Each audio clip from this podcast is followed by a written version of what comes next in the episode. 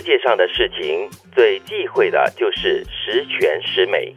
你看那天上的月亮，一旦圆满了，马上就要亏厌；树上的果子一旦熟透了，马上就要坠落。凡事总要稍留欠缺，才能持恒。今天是平安夜哦，平安夜。平安夜的时候呢，来听一听莫言讲的这句话，嗯，蛮有道理的哦。确实哈，嗯，其实十全十美是要把握，因为十全十美之后呢，就会开始出现呃这句话所说的亏厌。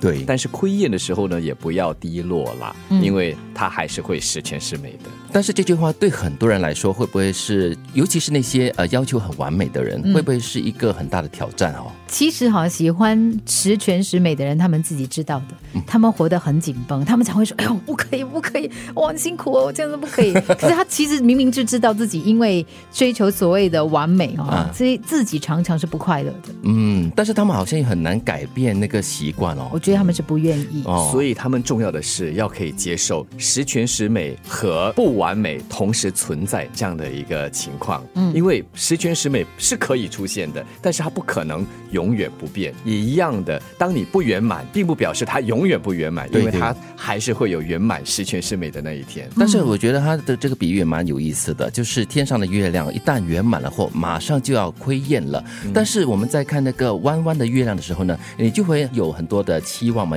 越来就越来越圆啦。所以万事都是有一些欠缺或者一些缺陷美。的话，我觉得才有所期待。对，或者你可以想到吕方遥遥的夜空。其实刚才呃杰奇的形容这个弯月，弯月也美啊。对，就是说当它不完美的时候，它也有它的缺陷美。讲到一个关键呢，我觉得在我的生命当中，很多东西都是十全十美的。哦，按照我的标准呢，嗯嗯嗯，自己的标准不要定的太高端。哎，了解自己能够达到什么样的境界。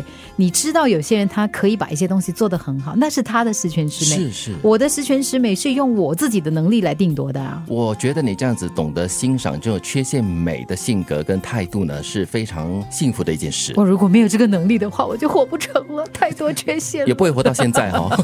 对啊，所以即使果子熟了，掉落在地上了。啊，没得吃了，没有关系啊，下次花还会再开，还会再结新的果实啊，所以它就是来来去去一再的循环，不用失望，也不用沾沾自喜。其实人生最美好的东西呢，就是你能够去欣赏人生，它没有办法按照你的理想美好的那个部分，因为其实如果你你把它想象成要有一定的那个所谓的样子的话，嗯，你大概永远没有办法满足的。是的，其实最后一句很重要，凡事总要稍。留一些欠缺才能够持恒，就是能够保持永恒、永续下去。你看啊，铺满的道理，那个铺满哈，小时候我们用铺满的话呢，你一直装一直装，装到它满了之后会发生什么事呢？打破它，你要打破它，你美美的铺满就没有了。不用打破呀，画面下面都有个洞嘛，把那 塑料塞被拔出来。那是一个比喻，比喻。他用他用的是有塑料塞的，他不够坚持，对，而是用那种没有塑料塞的，非打破不可的，是吧？